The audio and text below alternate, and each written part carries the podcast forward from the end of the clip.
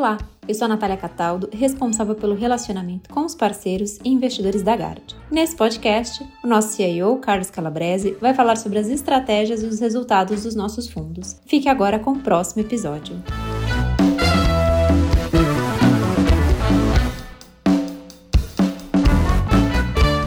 Daniel. Boa tarde a todos. Começando minha parte, apesar da gente estar um pouco avançado aí no mês, né, tivemos a XP Expert a semana passada, então postergamos o, o nosso call para uma semana adiante, mas é, eu acho que vale a pena gastar um tempo com o mês passado, né, antes de ir para o posicionamento atual, o que a gente está vendo aí daqui para frente. Acho que o mês de julho foi um mês é, bem, bem complexo para nós, né? Então, é, acho que vale a pena explicar um pouco aí o que aconteceu se a gente olhar o attribution, tivemos aí o sistemático uh, empurrando o resultado para cima e todas as demais linhas aí com perdas. Então, assim, quase que o contrário do que tem sido a nossa história esse ano. É um ano em que a gente tem tido resultados positivos na maioria das linhas, quase todas as linhas. Então foi um mês assim mais difícil. A boa notícia é que esse mês, nesses primeiros, nessa primeira semana, o fundo já recuperou todo esse resultado negativo do mês anterior, tá? Mas vale a pena comentar principalmente porque foram três casos assim principais que ao longo do mês estavam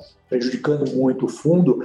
Dois deles no próprio mês já se recuperaram e um é, não. Né? Então, o primeiro grande ponto aí que estava prejudicando o fundo foi a nossa posição de inflação. Eu venho comentando essa, essa, essa posição, a gente estava comprado na inflação até, até o final desse mês e vendido até o final de julho, né, a inflação que saiu hoje, e vendido na inflação daqui até o, o fim do ano. Né. E quando as canetadas começaram e, e, o petróleo também começou a se mexer lá fora, deu um certo, vamos dizer, pânico no mercado e, e essa inflação do mês chegou a a ser precificada em menos 1,10, né? Então, nesse menos 1,10 foi o momento aí em que a gente estava com o PNL nessa estratégia mais prejudicado. Isso foi se revertendo ao, ao, ao, longo do mês, quer dizer, muita coisa que era a nossa expectativa, né? Que o mercado tinha colocado para julho começou a ser colocado mais para frente, inclusive novo reajuste do,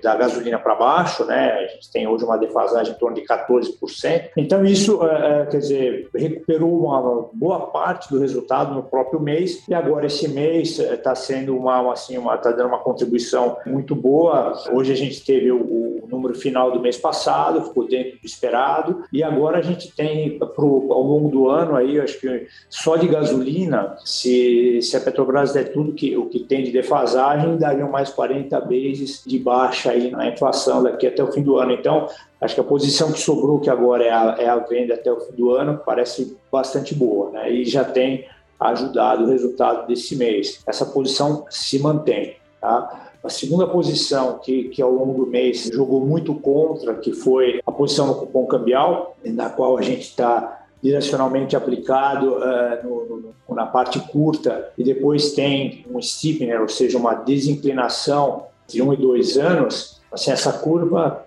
ela, ela se comportou bem contra a nossa posição. Né? A parte curta subiu muito, uh, muito mesmo, assim, uh, e, e, a parte longa caiu. Então foi aí um, um flatner enorme e, que chegou também ao longo do mês a, a, prejudicar bastante o desempenho do fundo e também essa posição foi normalizando ao longo do mês. Também esse mês já está aí com uma configuração bem melhor. Então é, é essas duas posições tiveram momentos que foram muito contra a nossa expectativa e que se, se reverteram no caso do cupom parcialmente, no caso da inflação já virando a nosso favor. Tá? A terceira estratégia, aí, que essa realmente não voltou, eh, foi a estratégia de bolsa, em que tínhamos a posição é, comprada é, no Bovespa, só que era, a gente tinha um direcional comprado no Bovespa, mas muito carregado no tema de commodities, né? e tínhamos uma parte short em outras empresas mais voltadas ao,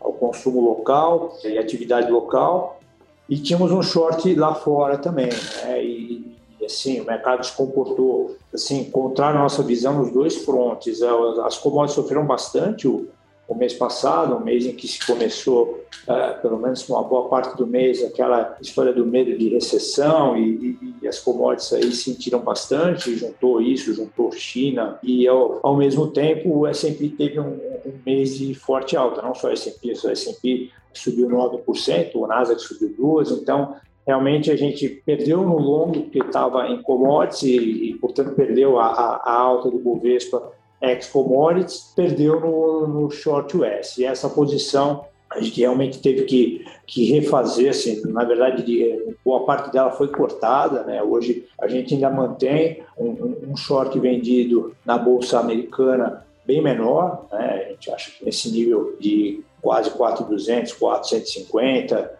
é, você está aí com 18,5 de, de múltiplos, já considerando uma, uma alta os lucros desse ano em torno de 8%. Parece assim, para esse cenário em que você está tendo um, um hike que acho que continua, talvez um pouco, um pouco exagerado, inclusive tem esse debate se, se essa alta foi porque o, a Bolsa lá fez o, o bottom, né, ou se foi um, mais um movimento de cobertura de, de shorts. Né? A gente acha que teve muito de técnico nessa, é, nesse movimento mesmo, muita cobertura de, de shorts, muitas contas, os CTAs, né, os, os quantitativos também, que operam momentum, todos esses aí responsáveis por esse movimento tão forte. Então, essa ainda a gente acha que tem aí talvez uma, uma simetria para uma correção para baixo, né?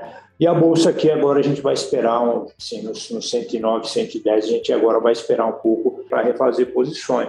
Acho que pouco isso aí explica. O resto foram, assim, é, book de, de juros global, apesar das posições terem sido reduzidas já há algum tempo, você teve uma queda muito, muito forte né, dos juros, principalmente depois que o Paulo, lá na reunião deles, meio que deu uma balanceada entre a preocupação com a inflação e a preocupação com a atividade, algo que todos os, os ofícios do, do Félix pronunciaram depois disso, meio que deram um downplay continuam falando que o foco é inflação, foco é inflação. Amanhã é um dia importante, né? Você tem aí a, a inflação americana, na qual se espera um headline mais fraco em função aí do preço do petróleo, principalmente, preço da energia, e um core um pouco mais alto. Vamos ver como é que se vem alguma surpresa. O mercado está aí com 0,2, se vier um 0,4, você pode causar um novo, um novo movimento de, de aversão a risco. Mas acho que, em função realmente da, da queda de energia, eu não espero grandes surpresas. Acho que deve vir em torno de, de 0,2 aí no inflação mensal e 8,6, 8,7 no, no year over year, tá? Bom, basicamente, no mês passado, essa assim foi, foi um pouco isso. O próprio dólar, né? A gente tem carregado aí uma posição vendida em dólar contra real e o dólar chegou a subir bastante, depois uh, acabou se desvalorizando e o real uh, recuperou esse, esse nível aí dos 5,20 por aí, né, um pouquinho abaixo até, que, o que foi bom. E agora para o mês que vem, o que a gente está vendo? Bom, lá fora acho que é muito essa realmente essa, essa discussão, atividade, inflação, me parece, quando eu olho a, a curva de juros, que assim, ela está precificando um fim de ano em torno de 3,5, mantém esse, esse, esse patamar com uns dois, três meses e começa a cortar. Eu acho que a precificação de 3,5 me parece fair, parece boa, e acho que se tiver alguma coisa diferente disso, vai ser um pouco mais para cima. Para mim, entre 3,5 e 4 né, vai ser suficiente para o Fed ter tempo de analisar os dados Agora, o que a gente não concorda aqui é, é, que logo, logo à frente, né, assim, no, no, final do semestre do ano que vem, já, já o mercado já está colocando corte nas taxas, né? Então a gente acha que isso aí, isso aí não está correto. Né? A gente acha que ele vai ter que deixar esse patamar de 3,5, 4 é, por um tempo, para, inclusive, dar tempo da, da política monetária fazer o efeito e trazer essa inflação para a meta que é 2%. Né? Vamos lembrar que a gente está rodando a hoje, a meta é 2%. Então, é, aqui, embora hoje as posições estão muito leves, a gente tem para Estados Unidos é, apenas um flatner de 2 com 10, justamente porque que acha que esses cortes vão ter que sair da equação os cortes no ano que vem. E se isso acontecer, o, 10 acaba curando por medo de recessão, aquela aquela história toda. E tem um pouco de, de, juros tomado na Europa também, tá? mas hoje já bem menor. Aquela parte do Japão, realmente, é, como a gente esperava, ela, ela, protegeu bem o PNL no sentido de que enquanto as, as demais taxas caíram 30, 40 pontos, a taxa no Japão caiu 5. Então ela era assimétrica nesse sentido. Se ele resolvesse tirar o controle de curva é, subiria 40, se não fizesse nada, cairia 5. Então, é, foi um pouco isso. A gente ainda vai voltar para essa posição um pouco mais para frente. Por enquanto, a gente, a gente fechou aí e também evitou uh, alguma perda nessa parte da curva de yen, no momento em que o mês estava muito uh, tumultuado. Né? Em relação aos juros aqui, é, hoje a gente a gente evitou juros por um bom tempo, agora para nós o ciclo, o ciclo acabou, a inflação corrente, que era sempre o nosso ponto, quando essa inflação vai começar a, a maneirar, eu acho que agora, daqui para frente, ela começa a maneirar, já tivemos essa primeira deflação, a questão é, não só aqui como todo mundo, se o setor de serviços né, consegue se comportar, porque é onde você está com, com, com, maior pressão, mas a gente já agora está com uma posição aplicada na parte média da curva ali, no, no 25, 4, 25, 26 e tamanho ainda, ainda não muito grande, mas já, já, já começamos essa posição desde que a gente sim, é, é, começou a ver não só o final do, do ciclo, mas também uma inflação que vai, vai se comportar um pouco melhor nos próximos seis meses. Né? É, na parte de, de, de, juro real também, tem essa, a gente já, já tinha né, uma, uma posição no, na parte média, a gente continua, continua com essa posição e continua com a, com a inflação, como eu expliquei no começo, e agora, quer dizer, não é mais a, a de um mês contra o semestre, é só do, do semestre mesmo, aguardando para ver se, se Petrobras uh, começa a, a reduzir em função das defasagens hoje que o que o petróleo a, apresenta. Né? Em relação ao, ao, real, a gente vem defendendo aqui que você tem o juro, né, que é um componente importante, você tem as, as contas externas muito boas, porém, do outro lado, tinha é, o mercado internacional, um dólar muito forte, e é, esse problema das eleições, que à medida que você fosse avançando no ano, eles começam aí a, eu acho que a, a pesar mais os movimentos é, de câmbio para um lado para o outro, Acho que as agendas são bem diferentes, ao contrário do que a gente ouve aí. Acho que tem que se debruçar um pouco sobre as agendas, a gente vai ver que, que são bem diferentes. Mas eu acho que assim, tem um fato importante também, que a Petrobras é, vai pagar um dividendo enorme esse mês e o mês que vem são 90 bilhões de reais, né, divididos nesses dois meses. Caixa dela no Brasil são 30 bilhões, então vem aí uma boa parte desse pagamento de fora, né? Então acho que inclusive é como eu explico boa parte dessa apreciação do real que a gente tem visto esse mês, porque não é só uma apreciação da cotação no futuro, a gente está vendo o mercado spot também muito ofertado, então está tendo fluxo e a gente que uma uma parte importante desse fluxo, esse mês e o outro, vai vir da Petrobras. Então, isso também ajuda a explicar o que, que a gente está aplicado nessa parte curta do, do cupom cambial, porque quando você tem muito spot, o cupom curto tende a responder a isso caindo taxa. E a gente, bom, tem, tem sido mais tático é, nos exageros, né, mas com esse viés é, mais de baixa, é, apesar da eleição estar tá chegando, está chegando mais perto em função desse desse fluxo pontual aí, quer dizer, ao longo dos dois meses que que é bastante que é bastante grande. Em relação a, dólar contra outras moedas, a gente acha que, quer dizer, o, o dólar ainda está querendo achar seu ponto de equilíbrio, não dá para dizer que, que já encontrou. Assim, é, quando a gente sentir que, que, que esse mais ou menos esse equilíbrio chegou e acho que a gente já está a caminho. A gente gosta muito do dólar canadense e, e do dólar da, da, Nova Zelândia e a gente gosta de alguns trades relativos, né? A gente tem é, o short pound contra contra ien, a gente tem o short euro contra o CHF, é o franco suíço, né? E a gente tem é, short Audi, o dólar da, da Austrália contra o long e o dólar da Nova Zelândia. Por enquanto a gente está mais focando nesses trades relativos e quando sentir que o dólar se equilibrou, é, deve aumentar o, o, o short dólar é, contra o Canadá e contra a Nova Zelândia também. Parte de commodities, essa tem dado um pouco de trabalho, porque a gente vem com essa visão de que fundamento para petróleo deveria dar sustentação aos preços. Acho que você tem aí alguns fatores é, geopolíticos é, ajudando a queda, que seria aí o vira e mexe e volta essa história do, do acordo é, nuclear com, com o Irã. Eu acho que tem esse problema das reservas americanas que vão estão é, sendo vendidas e vão ser vendidas até, até outubro, né? E lá acaba. Tem a sazonalidade, o fato de estar no verão o, consumo ser menor, né? Você tem uma queda sazonal de demanda e eu acho que tinha ali uma expectativa que a produção da Rússia fosse cair demais e aparentemente é, via China, Índia, etc., está sendo capaz de desovar é, a sua produção e, sim, hoje se fala em uma queda só de, de meio milhão de barris para a Rússia. Então, tudo isso acho que deu um, um relief aí, mas coisas, seja a demanda sazonal quando voltar o inverno, uh, que inclusive você vai ter substituição do consumo de gás por consumo de óleo, uh, seja a interrupção das vendas das reservas americanas, tudo isso acho que mais para frente pode, pode ajudar a, a equilibrar. O petróleo, por enquanto, para eh, no final, quanto mais baixo, mais ajuda a nossa posição de inflação. A gente praticamente hoje zerou, tem uma pequena posição aí, um spread para o fim do ano.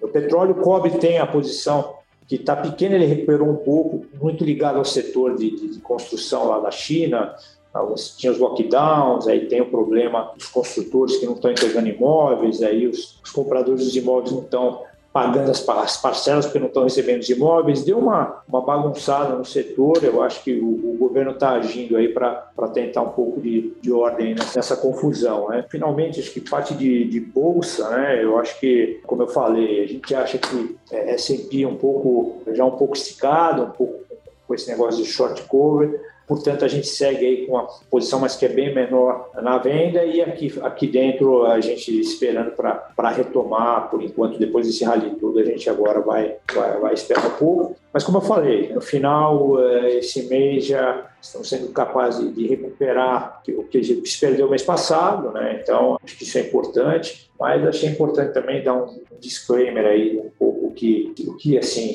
explica esse desempenho meio fora da curva aí pro negativo que a gente teve no mês passado. Acho que a parte legal é isso, é, é que o sistemático tem funcionado, tem se comportado de, com uma linha que é, que é descorrelacionada com o resto, né? já acumulou aí um, um resultado interessante ao longo do, do ano é, e acho que isso é, ajuda também nesse momento em que as nossas teses é, são testadas, assim, as teses mais fundamentalistas são, são postas à, à prova. Bom, vou parar por aqui. Natália, se tiver perguntas, disposição. Obrigada, Calabrese. Bom, se alguém tiver alguma pergunta, pode mandar aqui pelo chat, tá? A gente tem duas perguntas. Uma, na verdade, você até respondeu já uma parte, né, na parte do posicionamento. Mas vamos lá.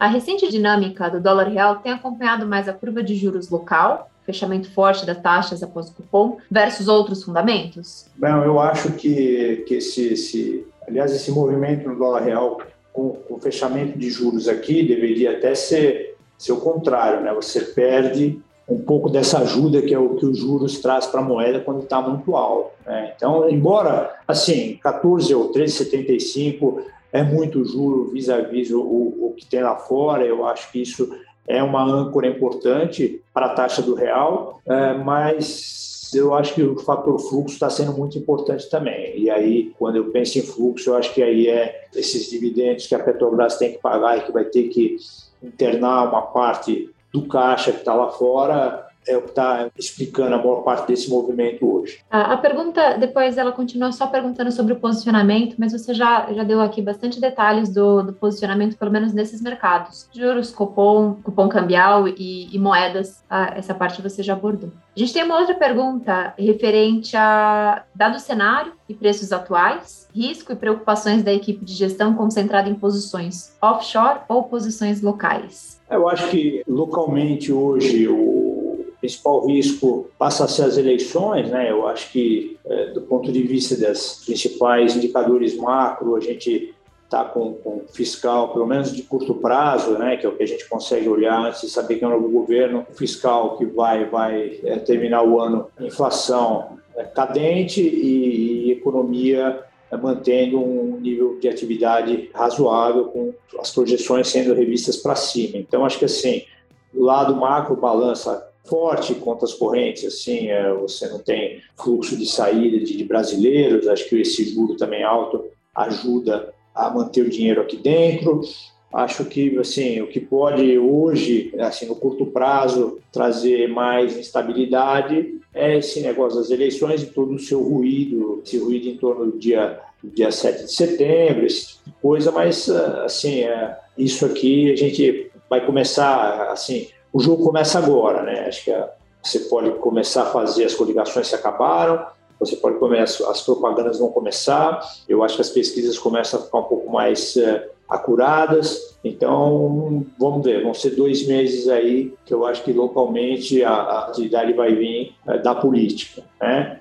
E sempre lembrando que assim, a gente tem ali o, programa que foi apresentado no TSE da esquerda é um programa ruim, tá? Nós estamos voltando 20 anos aí, então me preocupa mesmo esse tipo de, de programa em que vocês só é aumento de gasto em todo quanto é lado. Mas vamos ver, vamos ver como é que os próximos dois meses aí, acho que esse é o grande, é o grande eixo local. É, lá fora, bom, a gente tem aqueles, o Wix apresentou ali um, um quadro que eu acho que é, que, que é bem interessante, que é isso, é, são é, campo minado, riscos de, de, todos os lados, porque você tem movimento de aperto de juros, você tem movimento de restrição fiscal né, nos Estados Unidos, você tem retirada de liquidez, geopolítico, Rússia, Ucrânia, China, Taiwan. Então tem vários, vários riscos. Acho que é um, é um momento aí de também lá fora de grande volatilidade.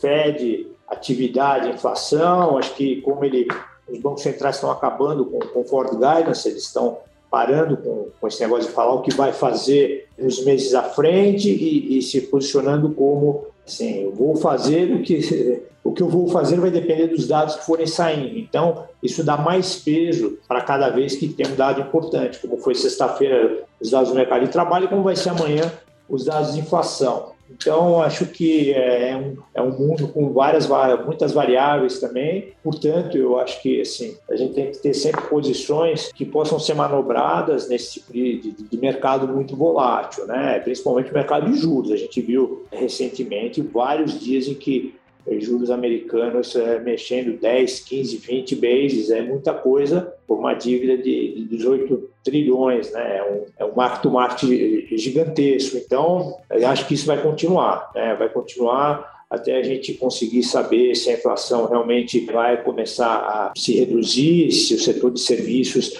vai começar a perder um pouco de força, se todo esse, essa demanda por viagem, por, né, que estava depois de dois anos de Covid, está muito forte e, e isso está ajudando a turbinar preços, isso também vai dar uma refluída. É, tudo isso aí, é, eu acho que é, são os próximos capítulos daqui para para o fim do ano, tá? E, e, vai ter muita oportunidade, muito, muitas, acho muitos movimentos aí em função de dados de atividade, dados de inflação, bancos centrais, discurso dos, dos governors, mas tudo rodando assim em torno disso, do, do, política monetária, atividade e inflação. Próxima pergunta que a gente tem, Calabresa, é sobre a estratégia sistemática. Eu até achei legal essa pergunta, eu vou lembrar a todos que estão aqui que, além da estratégia sistemática que a gente tem dentro dos multimercados, a gente já tem um fundo com ela separado, um fundo que, por sinal, vai completar 12 meses agora, que é o fundo Pascal. Tá? Eu vou deixar aqui mais informações no, no chat do Pascal. A pergunta é a seguinte: a estratégia sistemática de vocês é estilo um high frequency ou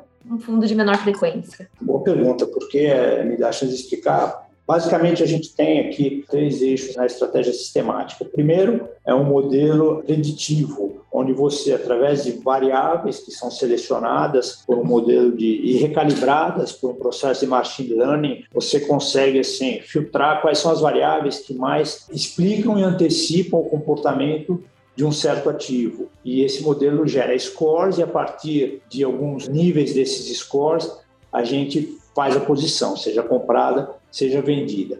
Esse é um modelo. O outro modelo é um modelo de é, é, tendência. Então ele tem aí trabalha com mais indicadores técnicos e de momentum, que é assim, quanto mais o ativo ganha tendência, mais o modelo vai vai subindo a nota dele, né? E eles são mais ou menos independentes, têm lógicas diferentes. E o que é legal é que o, o terceiro a terceira caixinha que compõe o nosso sistemático é o algoritmo de trading. Então, seja um modelo preditivo, seja um modelo de tendência, para isso virar posição, a gente tem um algoritmo que mais ou menos, tudo com base em, em backtests, né? Me dizem para aquele score quanto eu tenho que entrar, onde que eu aumento, onde que eu diminuo, onde que eu estopo e onde eu, eu realizo os meus ganhos, tá? Então, a gente tira aqui o caráter subjetivo, que né, é, afinal é a essência do, de um modelo quantitativo sistemático, e deixa esse algoritmo de trading é, pilotar os dois grupos de modelos de score, o preditivo e o de tendência. E tem funcionado, a gente já está indo para o terceiro ano,